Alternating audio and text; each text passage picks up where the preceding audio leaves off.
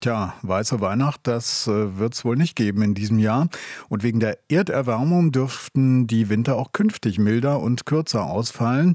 Wir müssen den Temperaturanstieg möglichst auf 1,5 Grad Celsius, auf jeden Fall aber auf deutlich unter 2 Grad Celsius beschränken. Und das im Vergleich zum vorindustriellen Zeitalter. Das sieht das Pariser Klimaabkommen vor. Jetzt haben Wissenschaftlerinnen und Wissenschaftler des Potsdam Instituts für Klimafolgenforschung eine neue Studie herausgegeben, die diese Begrenzung nochmal unterstreicht. Darüber spreche ich jetzt mit meiner Kollegin Lena Petersen aus der RBB Wissenschaftsredaktion. Guten Morgen. Morgen. Welche Phänomene hat denn die Studie da genau in den Blick genommen?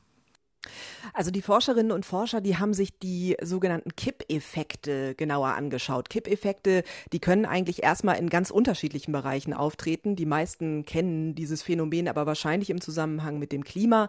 Also da, wo man einzelne dynamische Elemente hat, die in einem Netzwerk verbunden sind, da können die auftauchen.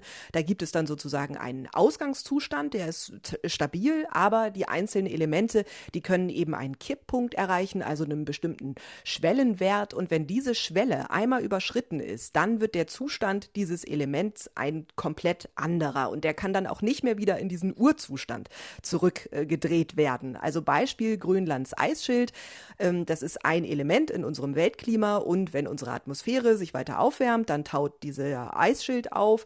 Ähm, und irgendwann ist der komplette Verlust nicht mehr zu stoppen. Und das wiederum hat dann eben Einfluss auf das gesamte System, also in dem Fall das Klima. Das ist ein selbstverstärkender Prozess und das heißt also, ähm, der Klimawandel, der läuft nicht in einem gleichmäßigen Tempo ab und wir können da jederzeit auf die Bremse treten, sondern es gibt eben bestimmte Momente, ab denen dann plötzlich abrupte Änderungen auftreten und das Klimasystem, das wird dann eben ab dem Zeitpunkt ein fundamental anderes als das, was wir jetzt kennen. Und was genau haben die Forscherinnen und Forscher da rausgefunden?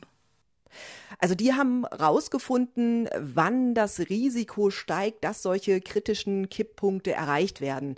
Äh, das internationale Team um den Klimaforscher Nico Wunderling, das hat also eine Risikoanalyse durchgeführt. Die haben da verschiedene Szenarien entworfen mit unterschiedlichen globalen Erwärmungen und dann haben sie sich vier Kippelemente angeschaut, die miteinander zusammenhängen. Das waren der grönländische Eisschild, der westantarktische Eisschild, die atlantische Meeresströmung meridionale Umweltzirkulation. Klingt jetzt erstmal kompliziert. Das ist die Meeresströmung, zu der auch der Golfstrom gehört. Und den Amazonasregenwald, den haben sie sich auch noch angeguckt. Und ein Ergebnis der Forschenden ist, selbst wenn wir das Klimaziel von 1,5 bis 2 Grad Erderwärmung nur vorübergehend überschreiten, wenn das also nur kurz passiert, dann erhöht sich das Risiko für bestimmte Kipppunkte schon um mehr als 70 Prozent im Vergleich zum eingehaltenen Klimaziel. Also das ist schon mal erheblich erheblich. Und noch ein weiteres Ergebnis, die am stärksten gefährdeten Kippelemente, das sind der grönländische und der westantarktische Eisschild. Ähm, das dauert zwar sehr lange, bis dann das komplette Eis schmilzt, aber der Moment, wo das eben nicht mehr zu stoppen ist, der könnte eigentlich bald schon erreicht sein. Und die anderen Kippelemente, also Regenwald und Umweltzirkulation, die erreichen ihre Kipppunkte erst bei einer größeren Erderwärmung. Dafür verändern die dann aber eben sehr schnell ihren Zustand. Und was heißt das? Ähm, alles äh, vergeblich, alles schon verloren oder welche Schlüsse ziehen die Wissenschaftlerinnen und Wissenschaftler daraus?